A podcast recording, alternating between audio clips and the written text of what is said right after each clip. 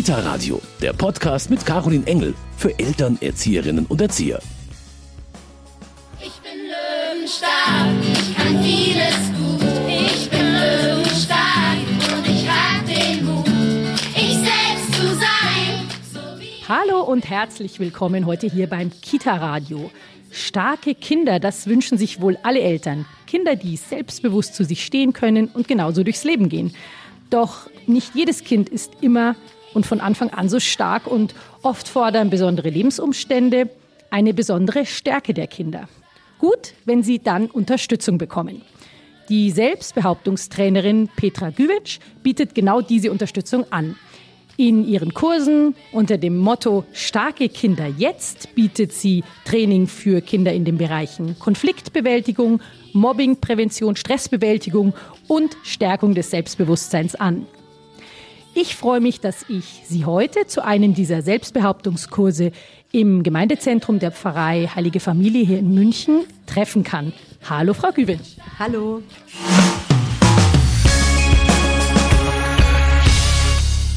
Eine Frage, wie bin ich denn diesmal da gestanden? Meine Füße waren wie?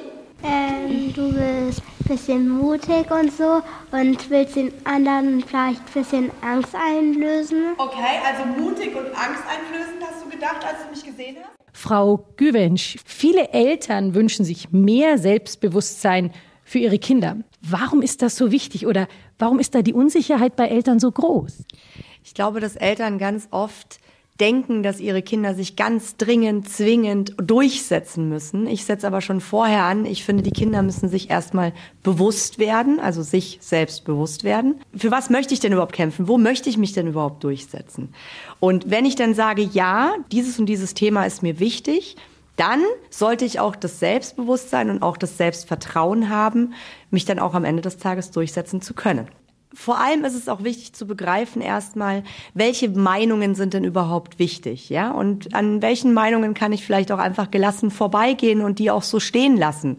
Und ist es vielleicht auch völlig in Ordnung, wenn jemand mal keine gute Meinung über mich hat? Wie muss man sich so ein Training bei Ihnen vorstellen? Inhaltlich gesehen ist es sehr abwechslungsreich. Also wir machen natürlich Praxisübungen, dass die Kinder wirklich Konflikte mit mir, beziehungsweise, wenn ich ein Cappy auf habe, bin ich nicht mehr die Petra, sondern der Bully, der die Kinder dann ärgert oder ihnen was wegnimmt oder ähnliches. Die Kinder dürfen mit mir üben, wie es ist, mit solchen Konflikten umzugehen. Was mache ich denn, wenn mich jemand beleidigt? Ja, diskutiere ich dann rum oder gehe ich vielleicht einfach weg? Dann machen wir natürlich auch Theorie. Ich erkläre ihnen einiges. Es gibt ein Tiermodell, anhand dessen ich das Ganze für die Kinder noch mal ein bisschen leichter erklären kann. Und ja, viel Bewegung, Traumreisen, wir basteln was. Also sehr abwechslungsreich, dass man so alle Lernkanäle einmal angezapft hat. Ab welchem Alter sind solche Kurse denn überhaupt schon möglich? Also ich persönlich halte es ab Vorschule für sinnvoll. Viele Kindergärten machen das auch, dass sie eben sagen, als fester Bestandteil des Vorschuljahres ist einmal dieser Kurs mit dabei und dann geht's so bis Ende der Grundschulzeit, würde ich mal sagen. Tatsächlich, statistisch gesehen ist es auch so, dass es mehr Mobbingfälle in Grundschulen als in weiterführenden Schulen gibt. Das denkt man immer nicht, ist aber tatsächlich so. Das heißt, da werden die Grundlagen gesetzt, ja, für ein gesundes Konfliktverhalten. Das heißt, je früher Kinder das lernen, desto besser. Absolut und am besten auch wiederholend. Und wiederholend heißt natürlich, nur mein Kurs alleine setzt ganz tolle Impulse, bringt aber, ich vergleiche das immer wie mit einer Ernährungsberatung, bringt aber natürlich noch nicht den Raketenerfolg. Der Raketenerfolg kommt dann, wenn ich die Samen gesetzt habe und dann Eltern und ja, Fachpersonal im Endeffekt mit mir zusammen an einem Strang ziehen. Merkt man im Kurs dann sofort, oh, dieses Kind hat es nötiger als ein anderes? Ich glaube, jedes Kind hat es nötig. Ich glaube sogar, dass jeder Erwachsene sowas nötig hat. Warum? In meinem Kurs geht es ganz, ganz viel ja um, schau mal in dich rein, ruf dich mal selber an, wie geht's dir denn gerade? Und wenn es dir gerade nicht gut geht, was machst du denn dann? In meinem Kurs geht es um Freundschaften, die toxisch sind. Und sind wir mal ehrlich, das sind alles Themen, die haben die Kinder im Kindergarten, in der Grundschule, genauso wie wir Erwachsenen sie haben. Man kann also nicht sagen, ein Kind, das besonders zurückhaltend ist, braucht den Kurs dringender als ein munteres Kind oder aufgewecktes Kind. Das denkt man vielleicht bei dem Wort Selbstbehauptung.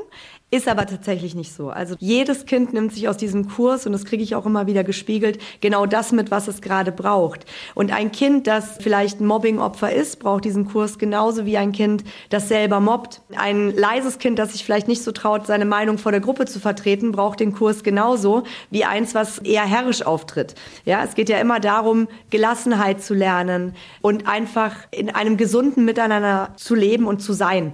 Jetzt habe ich eine Frage. Dürft ihr denn nachher zu euren Eltern gehen und sagen, boah, die Petra, die hat so ein hässliches T-Shirt angehabt? Nein. Natürlich dürft ihr. Die Meinung zu haben, ist erstmal okay. Wenn ihr mein T-Shirt schön findet, dann ist das schön. Wenn ihr das nicht schön findet, ist es auch okay. Wisst ihr warum? Weil ich es cool finde. Wie reagieren denn die Kinder auf solche Begriffe wie Mobbing oder du musst Selbstbewusstsein zeigen?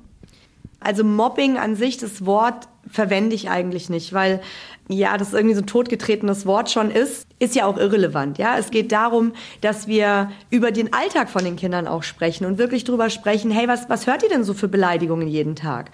Oder auch zum Thema Gewalt ist auch ein Bestandteil des Kurses. Wie oft haut oder tritt denn jemand bei euch im Kindergarten? Und äh, da würde man sich wundern, was man da für Antworten bekommt, wenn man einfach mal fragt. Und auf der anderen Seite finde ich es extrem interessant, wenn ich die Kinder frage, was wollt ihr denn gerne machen, wenn ihr so im Freispiel seid im Kindergarten? Kindergarten oder auch in der Pause in der Schule. Und ich würde mal behaupten, dass ungefähr 70, 80 Prozent von sich aus sagen, ja, ich will meine Ruhe haben. Ich möchte in Ruhe essen, ich möchte in Ruhe spielen, ich will einfach Ruhe haben. Und sind wir mal ehrlich, so geht es in den Einrichtungen heute nicht zu und auch in den Schulen nicht. Die Kinder haben ganz oft eben keine, keine Ruhe, um einfach mal wirklich ein bisschen runterzukommen von diesem Alltag. Füße auseinander, Schultern gerade. Wir gucken anderen in die Augen. Ja, genau. Frau Gewinsch, wenn wir uns jetzt diese Übungen ansehen, die Sie in den Kursen mit den Kindern auch machen, ich kann mir vorstellen, Selbstbewusstsein, das hat ja immer auch ganz viel mit Haltung zu tun. Was ist da wichtig? Also wichtig ist schon mal von der Begrifflichkeit her zu verstehen, dass Selbstbewusstsein wirklich ist, ich bin mir selbstbewusst. Also ich weiß, wie ich mich fühle, ich weiß, was ich möchte, ich weiß, was ich nicht möchte. Das ist Selbstbewusstsein. Das andere ist Selbstvertrauen, ja. Ich vertraue mir selber, dass ich mich zum Beispiel durchsetzen kann. Ich bin stark, ja. Losgehen tut der Kurs absolut immer, immer, immer mit dem Thema Körpersprache, in die Augen schauen, ganz, ganz Mhm. wichtig, weil egal wie klein, äh, dünn, schmächtig ein Kind ist, in die Augen schauen und stark dastehen, ja, und laute Stimme verwenden, ist auf jeden Fall die Grundbasis, was alle Eltern gerne zu Hause üben können mit ihren Kindern. Und dann geht's inhaltlich eben weiter zum Thema Beleidigungen. Wie gehe ich denn damit um? Was mache ich? Ja, und der Tipp ist tatsächlich, dreh dich um und bleib entspannt. Warum?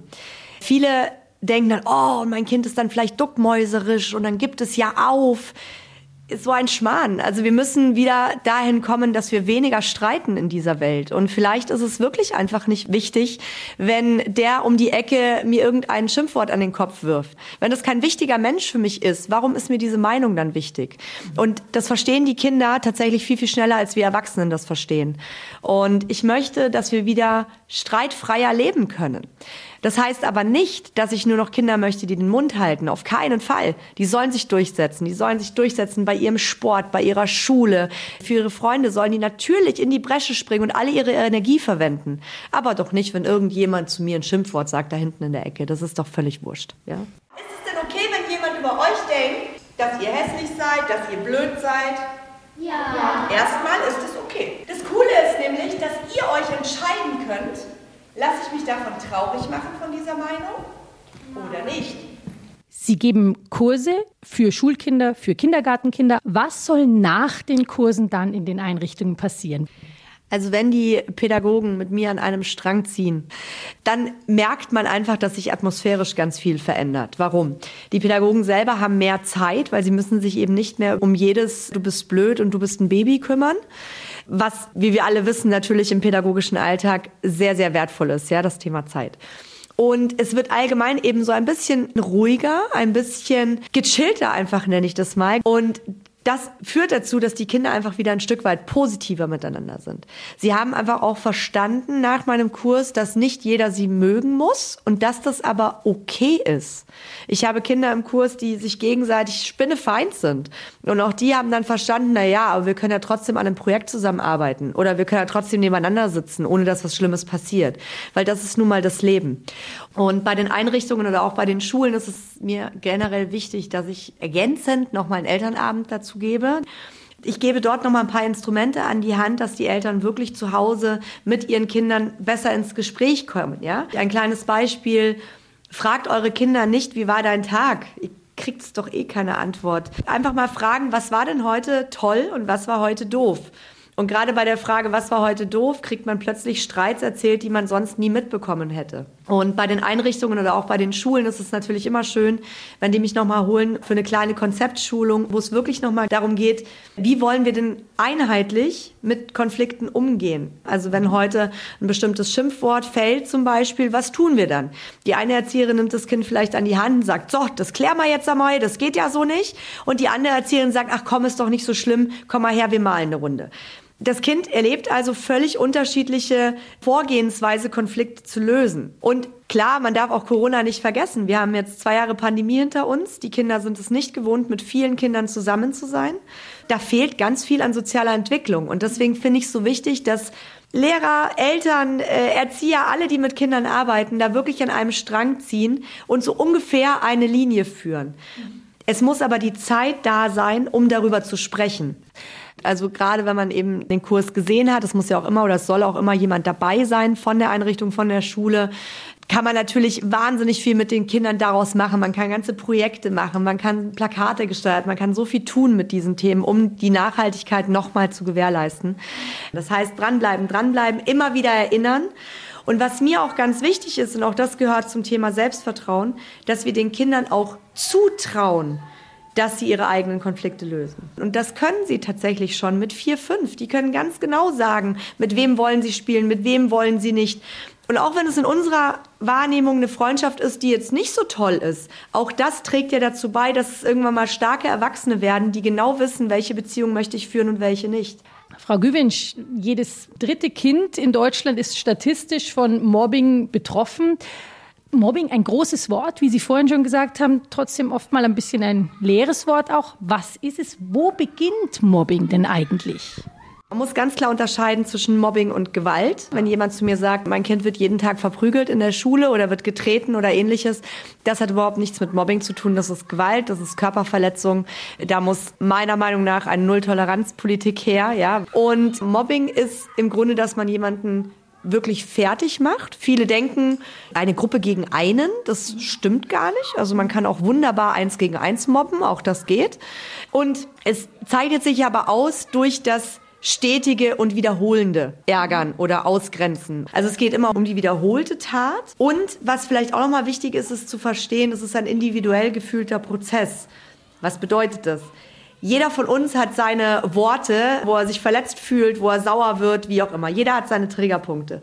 Und auch bei den Kindern, das ist genau dasselbe. Zu einem Kind sagt man ein Schimpfwort und es fühlt sich wirklich fürchterlich traurig. Und wenn sich dieses Schimpfwort die nächsten Tage noch zwei, dreimal wiederholt, kann man tatsächlich schon mal von Mobbing sprechen. Mhm. Bei einem anderen Kind fliegt dasselbe Wort um die Ohren und auch nicht nur einmal. Das fühlt sich aber in keinster Weise gemobbt. Warum? Weil es ein resilienteres Kind ist. Und da bin ich jetzt beim Thema Resilienz und das gehört für mich dazu. Wie kann man resilient sein, ja? Und das, da gehört ganz, ganz viel natürlich. Der sichere Hafen zu Hause dazu. Wie ist das Kind eingebunden? Was hat das Kind erlebt? Was für, was für Lebensumstände hat das Kind? Das gehört auch alles zu einer resilienten Grundstruktur, sage ich jetzt mal, ne? Aber grundsätzlich hilft es eben dann nicht, einem Kind zu sagen, das ist doch nicht so schlimm, wenn das Kind das schlimm empfindet. Genau. Auch das wiederum ein ganz wichtiges Thema, ja. Wie ist es, wenn ich zu einem Kind sage, ach komm, musst ja jetzt nicht weinen, ach ist ja nicht so schlimm. Naja, scheinbar ist es ja schon schlimm, sonst wird das Kind ja nicht weinen. Und das sagen wir Eltern halt ganz, ganz oft. Und eigentlich ist das ein Wegquatschen von Gefühlen. Und auch das, da sind wir wieder beim sich selbst Bewusstsein. Wir wollen doch, dass unsere Kinder selbstbewusst sind. Und wenn sie sich selbst bewusst sind, dass sie sich gerade schlecht fühlen, wieso erlauben wir ihnen das nicht? Gefühle sind erstmal da und sind immer okay, egal ob wir Eltern das verstehen oder nicht. Wie oft verstehen unsere Kinder nicht, dass wir gestresst sind? Also würden Sie sagen, dass es die Aufgabe der Eltern auch ist, diese Gefühle der Kinder ernst zu nehmen und dass das schon ein wichtiger Schritt ist, um Mobbing zu begegnen? Absolut. Also Gefühle ernst nehmen, nicht die Konflikte lösen der Kinder, sondern unterstützend tätig werden. Und trotzdem natürlich begleitend mit der, mit dem Kindergarten oder auch mit der Schule in Kontakt treten, wenn man das Gefühl hat, oh, da läuft gerade irgendwie was in eine Richtung, das soll so nicht sein. Ich kenne erschreckende Fälle. Einfach ins Gespräch gehen, da sein, unterstützen, aber nicht die Konflikte abnehmen, weil daraus lernt das Kind nichts. Frau Güwinsch, wir haben jetzt gerade darüber gesprochen, wie Eltern unterstützen können, wenn Mobbing vorliegt äh, oder wenn auch der Verdacht aufkommt, dass ein Kind gemobbt wird.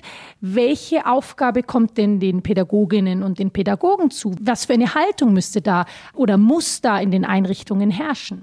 Ich habe Schulen und Kindergärten, die unglaublich engagiert sind und da wirklich den Fokus drauf haben und viel einfach machen, um äh, den Kindern da gut zur Seite zu stehen und ihnen eben Werkzeuge an die Hand zu geben. Genauso gibt's aber leider eben auch viele Einrichtungen und Schulen, wo das nicht der Fall ist, also die da einfach entweder nicht hinschauen können oder wollen. Oft passiert es auch, dass ein sogenannter Täter, wenn man es so nennen möchte, auf die Anklagebank gesetzt wird. Und ähm, das finde ich absolut nicht den richtigen Weg. Warum? Ein Kind, das andere wirklich massiv fertig macht und diese Bühne für sich braucht, ja, also wir reden jetzt mal nur über den, denjenigen, der mobbt.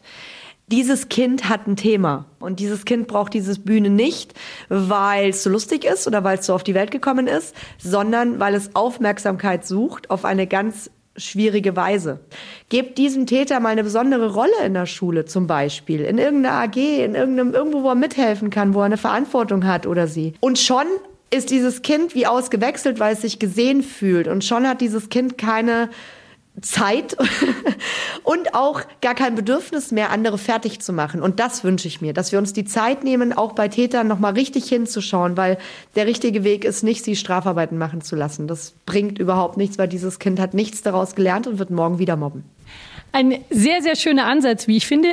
Ich glaube, wir haben da alle jetzt viel mitnehmen können, wie es gelingen kann, dass unsere Kinder tatsächlich ein bisschen stärker und selbstbewusster durchs Leben gehen.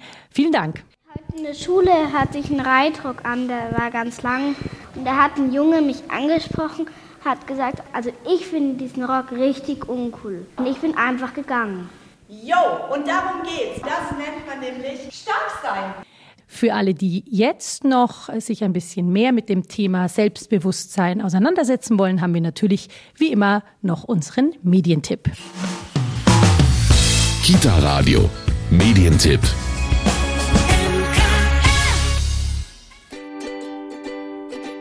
Starke Kinder. Strategien für selbstbewusste und ausgeglichene Kinder. Auch Kinder sind in ihrem Alltag schon mit Frust, Unsicherheiten und Wut konfrontiert. Zum Beispiel beim Streit mit den Geschwistern oder wenn sie keine Lust auf den Kindergarten haben. Dieses Buch zeigt, wie man Kinder so unterstützt, dass sie gestärkt aus diesen Konflikten hervorgehen. Alltagstaugliche Tipps lassen Eltern gemeinsam mit ihren Kindern Wege aus der Krise finden. Egal ob bei Misserfolg, Schüchternheit, Kränkungen oder Eifersucht. Für alle vorgestellten Fälle werden strategische Unterstützungsmaßnahmen geboten, begleitet von kleinen hilfreichen Geschichten. Damit gelingt es nicht nur schwierige Situationen zu meistern, sondern auch das Selbstbewusstsein der Kinder zu stärken.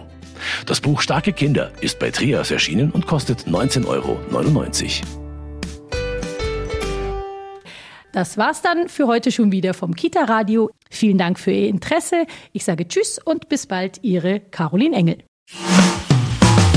Kita Radio, ein Podcast vom katholischen Medienhaus St. Michaelsbund, produziert vom Münchner Kirchenradio.